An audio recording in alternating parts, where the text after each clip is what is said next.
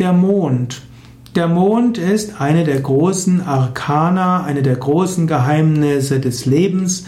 Der Mond ist eine der Trumpfkarten des Tarots.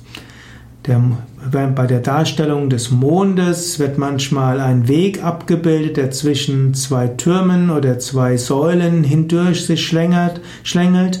Manchmal sieht man einen Schakal und einen Hund bei der Seite Hund ist die Treue, Schakal symbolisiert den Tod.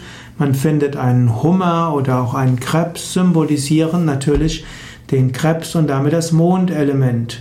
Der Mond kann manchmal als Mondsichel dargestellt werden, manchmal als Vollmond, manchmal als beides. Der Mond symbolisiert Gelassenheit und Hingabe, er symbolisiert auch Träume, das Unterbewusstsein, die Irrationalität. Er symbolisiert auch unterbewusste Ängste.